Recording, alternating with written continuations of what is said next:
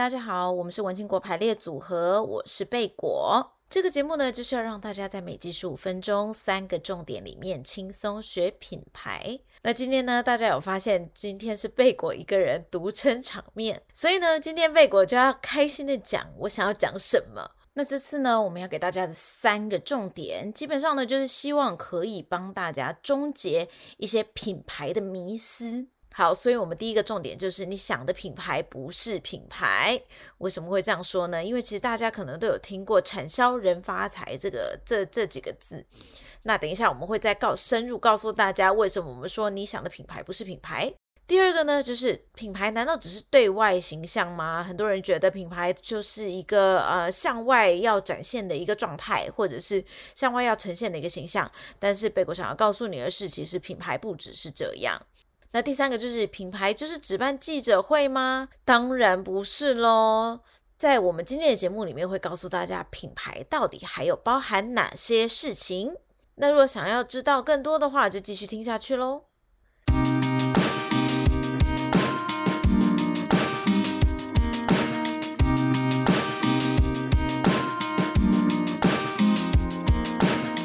好，今天呢，为什么会想要跟大家分享，就是品牌的三大迷思，就是因为贝果其实平常会常常接到很多呃商业上面，就实际上面企业上他们遇到的品牌的疑问。那我觉得第一个非常重要，尤其是在台湾或者是亚洲的企业，很常会搞错的，就是他们觉得品牌就是所谓的销。台湾或者是亚洲的，呃，应该说大中华区，我们都会用一个顾问的，嗯，一个口诀吧，叫做“产销人发财”，意思就是说产品销售、人才，然后还有研发，还有财务。大家听到“销”，很自然就会想要把行销带进去，但是呢，贝果想要很严厉的、很严肃的告诉大家，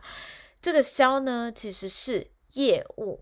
所以呢，你的行销或者你在做品牌的时候，其实应该要把它放在研发这个概念里面。它的概念就是，你如果投入了一块钱，你可能要期待它回收两块钱，甚至是五块钱，它这个投入的成本才可以划算。然后业务呢，它基本上就是，就是它可以立刻知道你的这笔单有没有进来嘛，所以它是可以直接量化的一个数字。但是品牌。或者是呃，我们如果是呃比较了解国外企业的，可能会有听过一个叫做品牌资产，就是呃 brand equity 或 brand assets 这个概念，其实并不是你投入了一块钱，你就可以得到多少块钱的回收，或者说它是可以马上被量化的资产。所以贝果都一直觉得应该要放在 R N D，就是研发。或者是大家心里想的，就是呃，一些公司可能会有一些专利的研发的概念。老实说，你如果现在投入了，今年假设你投入了一百块进去，你不会马上看到两百块回来啊，他可能需要到五年、十年，他就会看到一千块或者是呃一万块回来，所以它其实是一种投资的概念，然后应该要放在 R&D，而而不是马上你就可以去看到一些成果。所以很多，我觉得这也是为什么很多人会认为他们比较想要做广告。因为广告就是你投下去这些钱，然后它马上就可以看到，不知道有多少流量进来，或他马上可以转换成一些数据。但是贝果也想要提醒大家，就是广告这种东西，也是你投进去多少钱，然后可以得到回收，没错。但是你一旦不投了之后，你要想想看，它的数字是马上会掉下来的，因为现在演算法的关系，所以有可能会掉到比你原本的状态还要差。但是研发还有嗯，贝果所说的品牌是什么概念呢？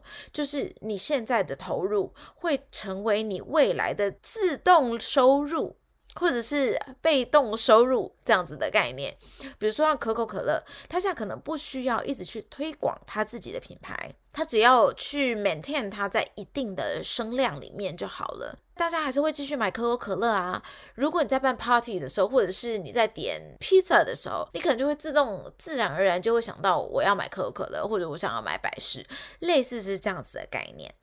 所以啊，贝果希望可以。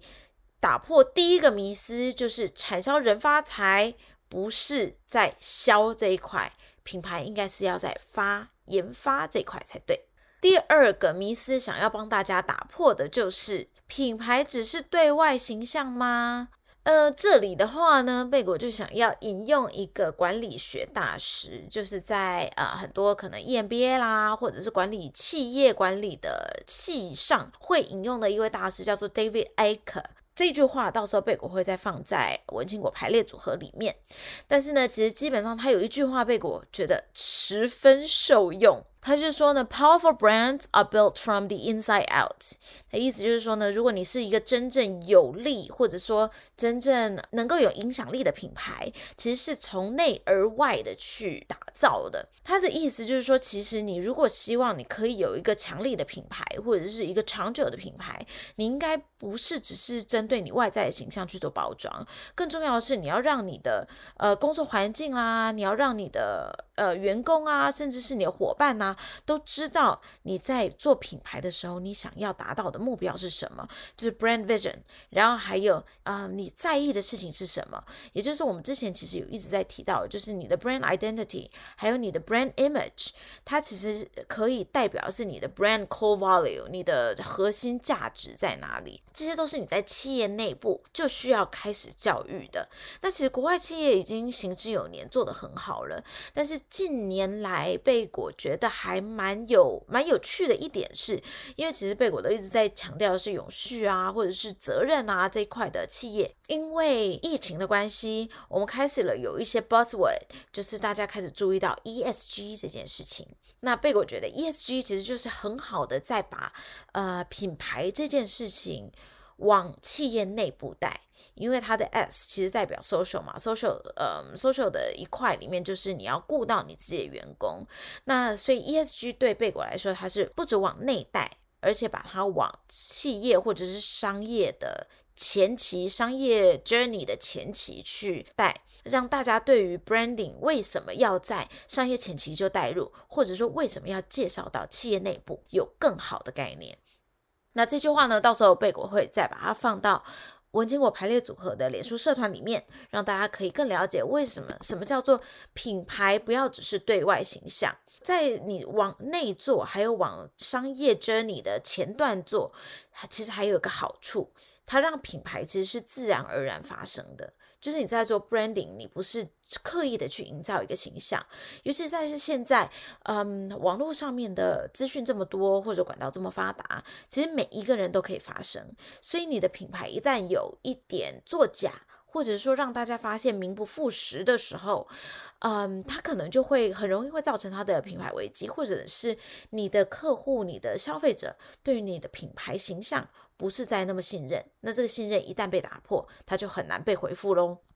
好，那第三个就是贝果常常会被问到的问题，很多人会问我说：“诶，那你们做品牌是不是就是办记者会啊？或者是品牌就是广告吗？还是品牌就是做做行销？”其实呢，这些都正确，只是他们都只是做品牌的其中一个手段而已。这个图应该也可以放在文青果排列组合里面。在我们的呃服务内容里面，我们有提到了一些方向。那其实它里面包含了线上操作啊、线下执行啊、资源整合啊这些的。但其实它都不能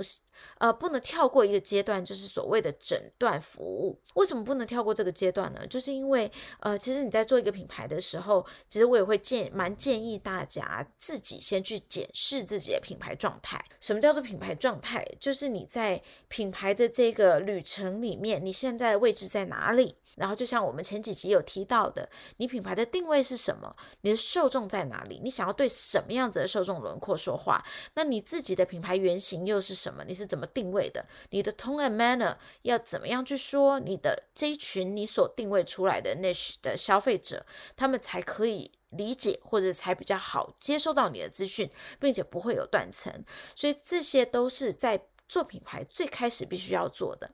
那当你做好这些诊断，或者做好这些自我检视之后，你就可以开始去想说：好，我为了要达到某项目的，比如说我现在的受众可能对于我的品牌印象不是这么的强烈，或者是当他们有类似的需求的时候，他没有办法马上找到我。那在这样子的状况下，我应该就要做什么样子的事情，我可能是需要口碑，或者我有可能需要打广告，或者其实我可能需要做的其实是 SEO，所以这些其实都是我的手段，甚至有可能更细到我有可能需要重新设计我的 logo，重新设计我的我网站上面的动线，甚至是我重新设计我的网站。所以这些东西其实包含全全面的一个品牌塑造，那这就是为什么，呃，我们其实很难一言以蔽之，就是品牌到底是什么。通常贝果在跟客户聊的时候，我都会先了解客户他现在品牌状态是什么，然后针对他现在品牌状态或者他想要达到的目的，然后再去帮他设计这些所谓的手段。这样的话，对于品牌来说是比较好理解的。但是贝果相信，呃，在文青果排列组合的听众们呢，其实你们因为已经听过这么多的集数了，今天到今天已经三十集了，所以大家可能已经有一点点概念。我觉得大家也不妨就是回去自己检视一下，不管你是一个个人品牌，或者是你是一个企业品牌，可以回去检视一下你现在品牌状态在哪里。你如果想要达到的特定目标，你应该要怎么样去执行，才有可能把把你的品牌带上这个目的地，那这就是我们今天三个想要跟大家分享的品牌迷思。再帮大家重复一次，就是第一个是你想的品牌不是品牌，也就是我们刚刚讲到的产销人发财，我们记得要把品牌放在研发而不是销售这一块。第二个呢，是品牌只是对外形象吗？品牌当然不是对外形象喽。如果想要知道贝果为什么这样说的话，记得回去听贝果刚刚分享的这一段。然后第三个呢，就是品牌是不是只办记者会啊？当然不是喽。品牌就是一个全面的品牌塑造，所以他需要知道的是你的品牌的位置在哪里，然后你希望达到的品牌目标是什么，然后要怎么样把品牌你现在的品牌位置带上你的品牌目标，这中间的过程就是我们所谓的。Branding 做品牌，好，那今天的节目呢就到这边告一段落了。那欢迎大家呢到我们的 Apple Podcast 留下五星好评。今天所有的补充资料呢也都会放到我们的脸书社团文青果排列组合里面，大家要记得加入哦。那我们下集再见，拜拜。